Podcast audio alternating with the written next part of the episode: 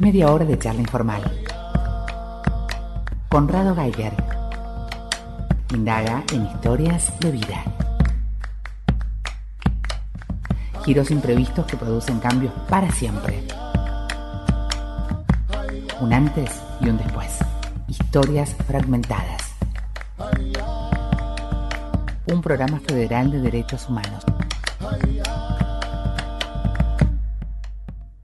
Buenas, todo el mundo les habla Conrado Geiger y vamos con una nueva emisión de historias fragmentadas.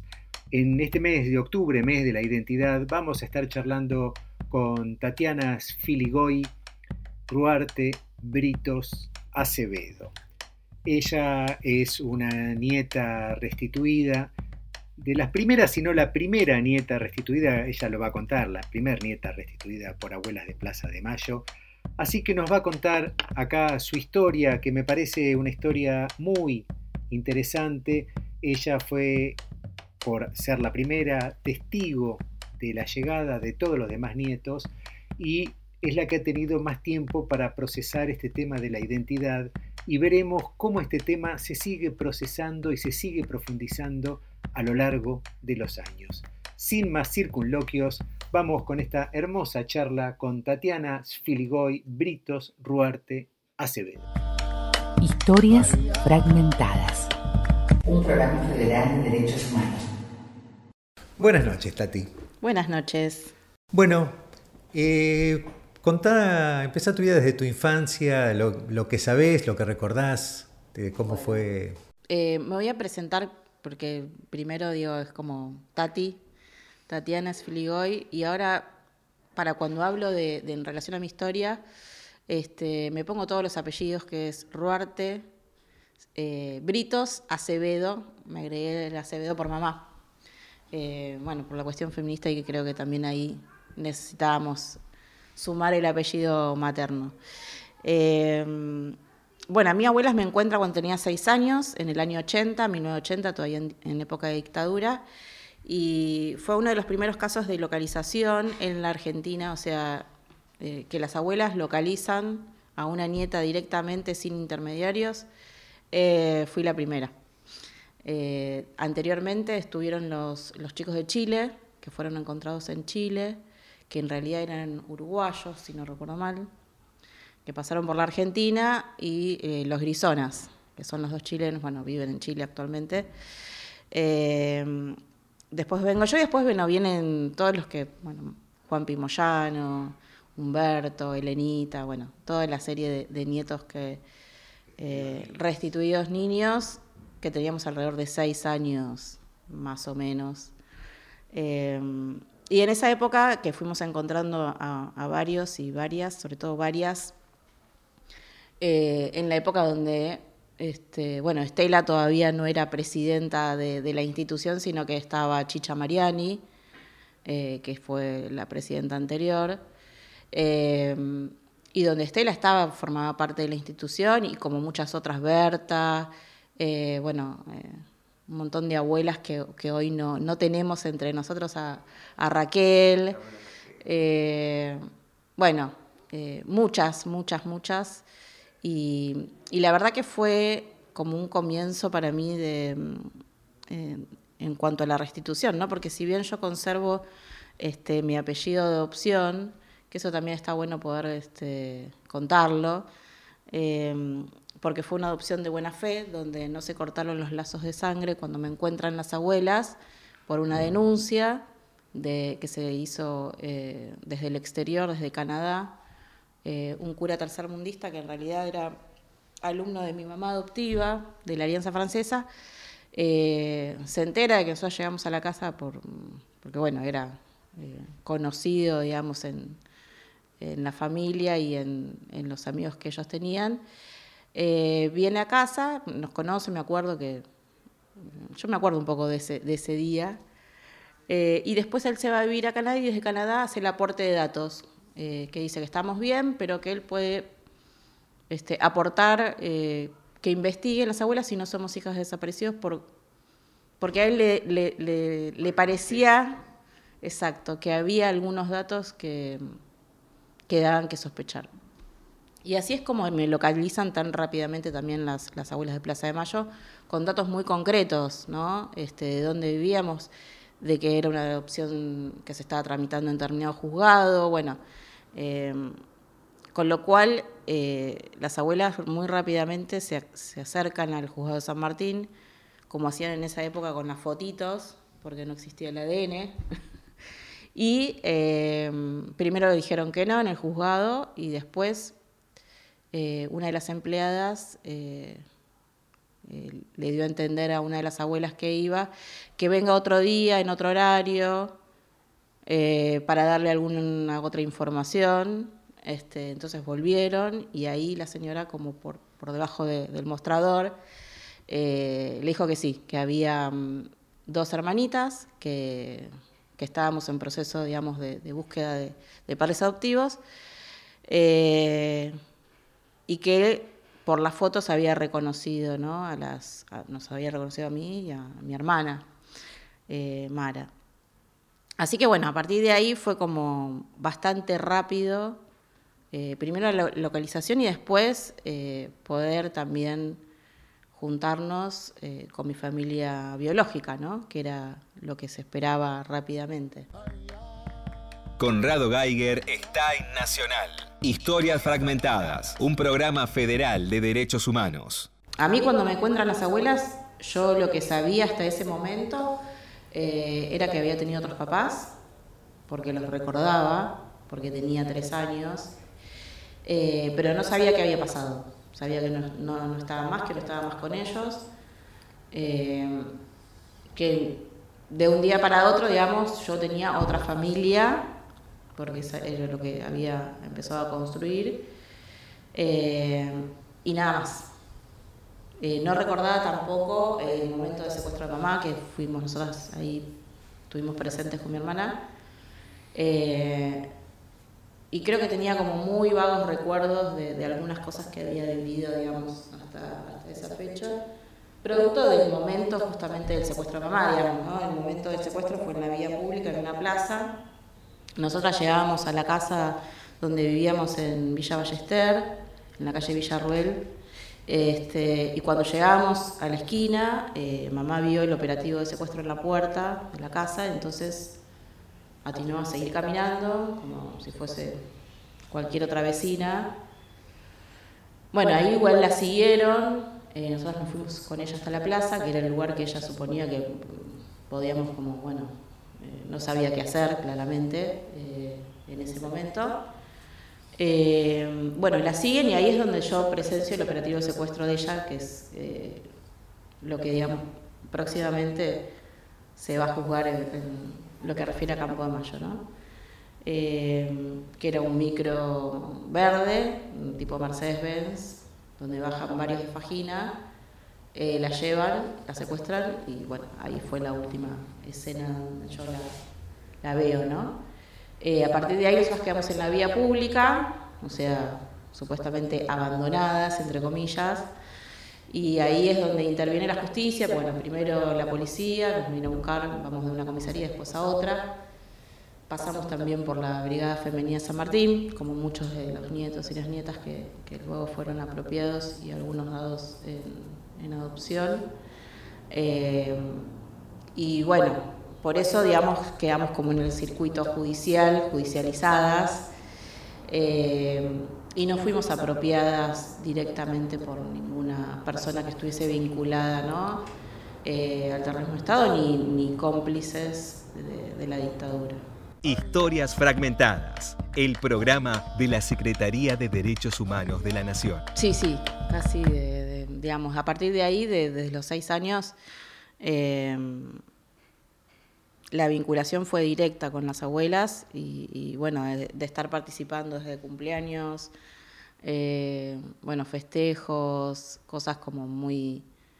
Em, como que eran muy amenas para, para nosotras, ¿no? La, la época donde estábamos, bueno, Paula Logares, Laurita Scacheri, Carla, eh, bueno, éramos todas nenas. Eh, ¿Quién más estaba? Bueno, después vino Elenita, eh, bueno, las Lavalle, Coco y, y, María.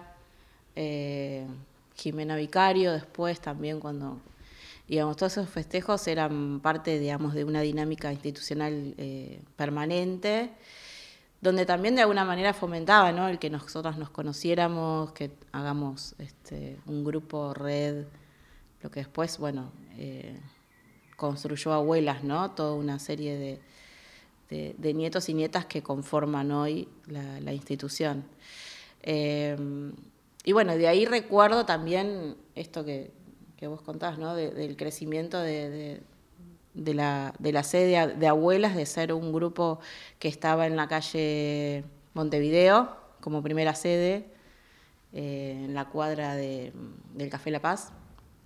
Después pasó Corrientes y ahí, bueno, empezó a, crecer claramente con, con, proyectos más de búsqueda concretas, como fue, eh, bueno, la creación de Teatro por la Identidad y, toda esa movida que fue como fundamental eh, a la hora de poder sacar a la luz eh, cada una de las búsquedas ¿no? que hace Aulas de Plaza Mayo. Historias fragmentadas. Sí, de alguna manera, este, por un lado, por esto, por ser la primera, me tocó eh, azarosamente eh, como recibir al resto, pero además por una predisposición mía como particular, por mi forma de ser, ¿no? Es como este, esa cosa de, ser medio maternal, maternar eh, al que viene.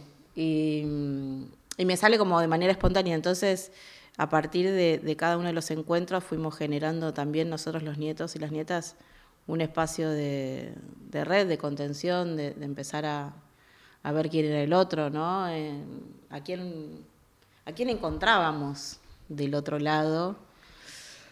Eh, y ahí se fueron fomentando bueno, los asados en casa, los encuentros de los nietos y las nietas para poder conformar esa red. Eh, y que que siempre fue como muy, muy lindo, ¿no? Esos encuentros, que creo que incluso has participado de varios de ellos. Em, y que bueno, que actualmente no sé si, se siguen haciendo, porque la verdad que yo después este, también fui, eh, si bien trabajé en la institución eh, a partir de un poquito antes del año 2000, donde Abuelas me convoca a trabajar ya institucionalmente. Antes era como, bueno, vamos a ayudar, ¿no? vamos a dar una mano. Eh, después en algún momento necesitaron efectivamente, bueno, eh, poder trabajar eh, institucionalmente todos los días. y yo en ese momento estaba en un momento bastante particular porque me habían, me habían echado del trabajo, año 2000, imagínate, plena crisis. Em, y las abuelas ya sabían que yo estaba, digamos, eh, nada, como noviando, empezando a formar una familia. Em, estaba embarazada y bueno, era como una situación bastante particular, ¿no? Y me acuerdo que em, en ese momento me llama Abel, me dicen, las abuelas te quieren hacer una propuesta, pero tenés que decir que sí. Le digo, no, así no. primero decime cuál es la propuesta y bueno, estuvo muy bueno porque ahí mm, de lleno fue la, posibilidad de empezar a, pensar en el área de presentación espontánea, que fue un área que se creó específicamente a partir del 2000, eh, como una herramienta de trabajo concreta eh, para recibir, para acompañar y para dilucidar si el caso que llega a abuelas es un nieto o no. Eh, hasta ese momento las entrevistas las hacían eh, familiares y, incluso las mismas abuelas, y donde no estaba delimitado el área de investigación y la de presentación espontánea, era todo junto, eh, todo lo hacía la misma persona. Eh, y bueno, estuvo bueno como desafío porque bueno, fue también parte de un proceso en donde yo ponía, digamos, a a trabajar mi, parte institucional y, sobre todo mi parte profesional, eh, que tiene que ver con la psicología. Y me acuerdo que le dije, a ver, bueno, probemos una semana y después yo te, digo a ver si me la banco o no. y bueno, fue, fue dura la primera semana, pero después ya, eh, la verdad que fue como un fogueo importante. Después de ahí al Centro de Salud Mental de Abuelas de Plaza de Mayo, donde también este, estuve trabajando mucho tiempo, que también ahí vos estuviste colaborando con el espacio de Burruchaga.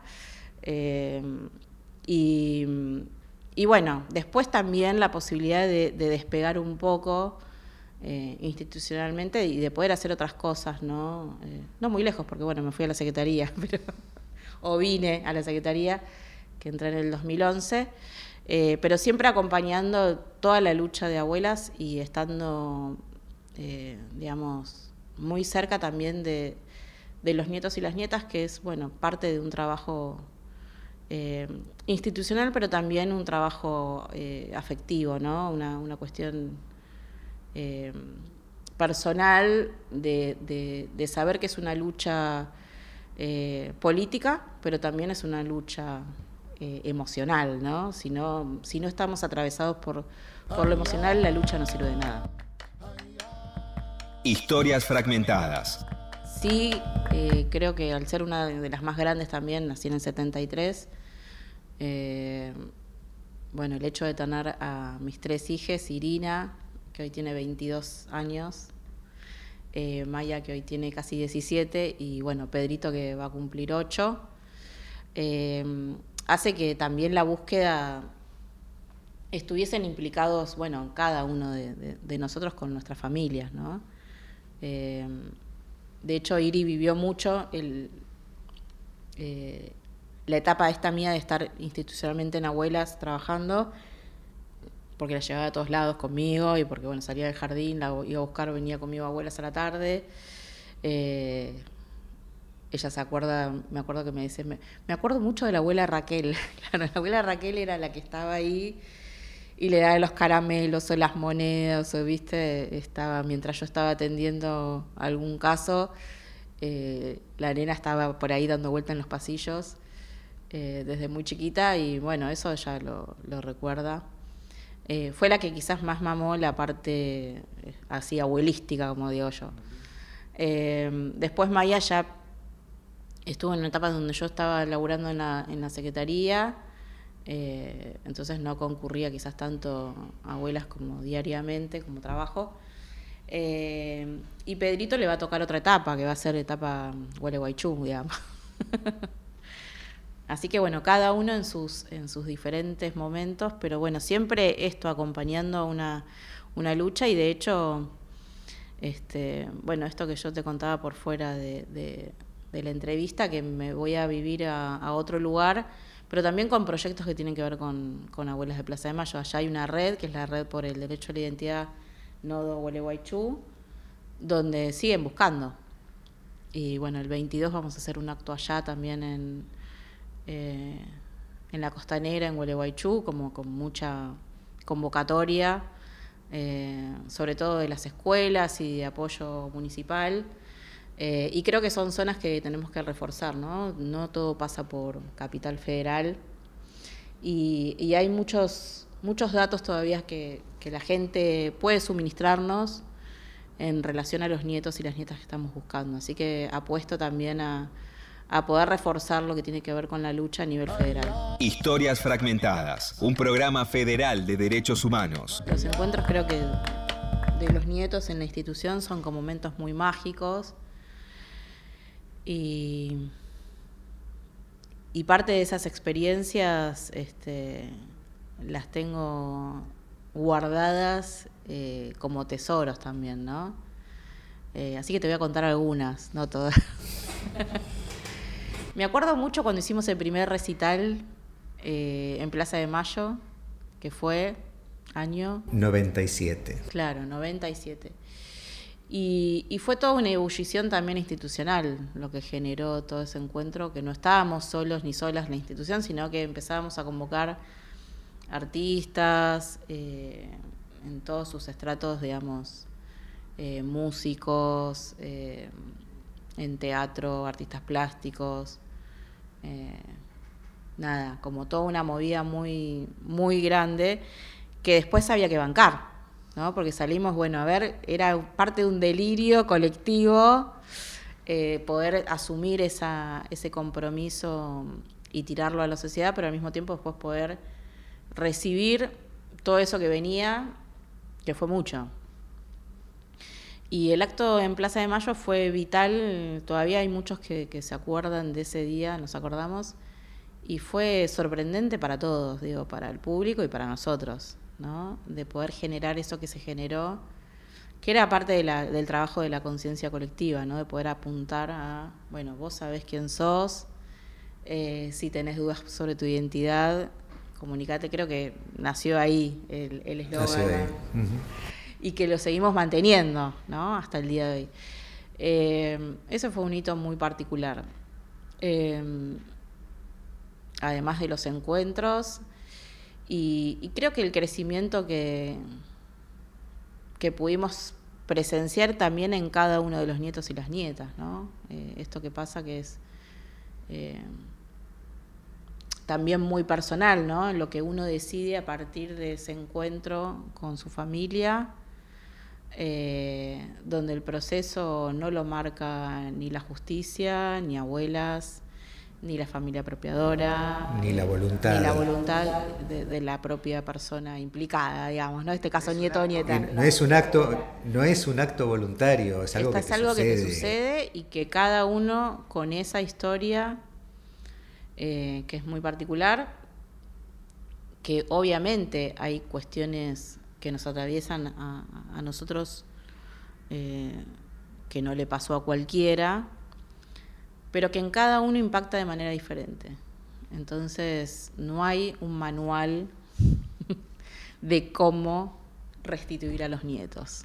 Voy a dar una mala noticia, ¿no? Pero sí hay una manera de, acompañar en ese proceso, sí hay una manera quizás de marcar algunas cosas que, son muy complicadas y difíciles hasta el día de hoy, ¿no? Por eso no terminamos de encontrar a los que faltan. Eh, que lo estamos viviendo en cierta manera eh, actualmente, que tiene que ver con, el negacionismo. ¿no? Digo, estoy hablando de, una historia personal, pero que es una historia que está impactada en lo social y que políticamente también estamos atravesados eh, por el negacionismo.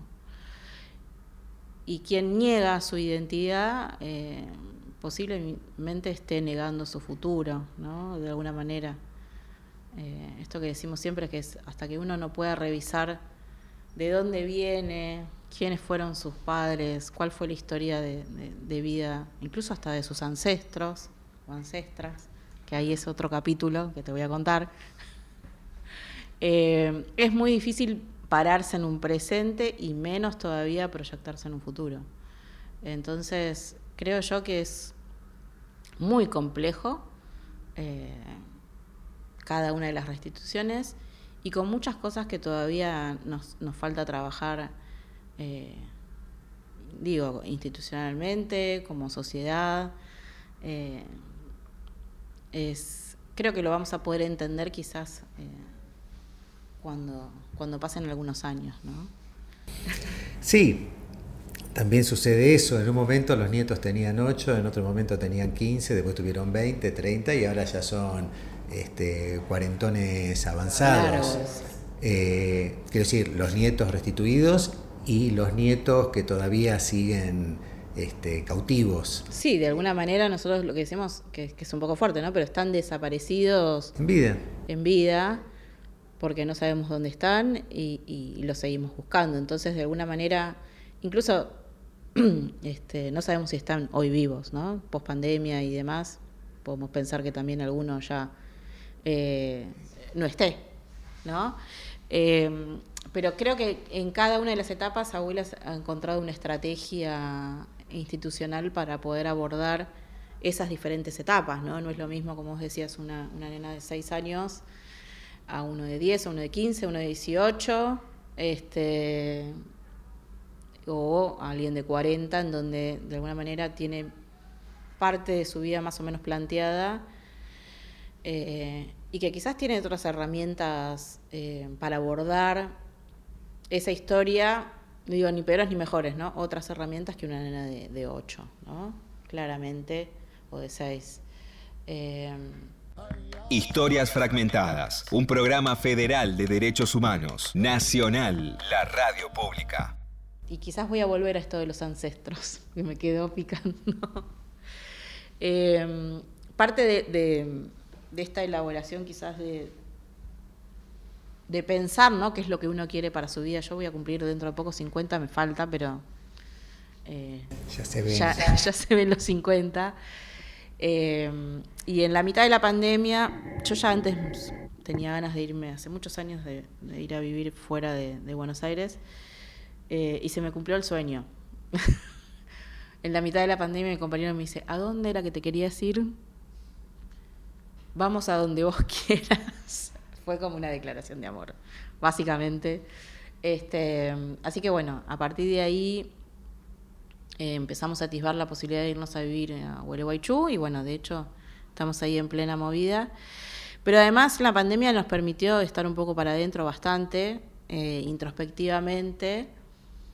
Eh, me permitió a mí también este, volcarme un poco más de lleno a lo que tiene que ver con, con los juicios, que todavía estoy esperando que me llame la justicia para testimoniar en relación a Mirta y Oscar. Eh, mis padres actualmente desaparecidos, uno en Córdoba y la otra eh, acá en Villa Ballester. Campo de Mayo y sería, bueno, eh, en Córdoba también está institucionalmente metido la, la institución para poder abordar esto y que se llegue finalmente a un juicio. Eh, tuve tiempo para eso y tuve tiempo también para, para investigar un poco mis, mis ancestros, ¿no? Porque digo, no, no termina la búsqueda con quién fue papá y mamá. O no termina la búsqueda con quién fueron mis abuelos. Va más atrás. Eh, y bueno, soy afro, ¿qué tal? Eh, y eso estuvo muy bueno también, ¿no? el reconocerme como afrodescendiente y voy a agregar este, de pueblos originarios también.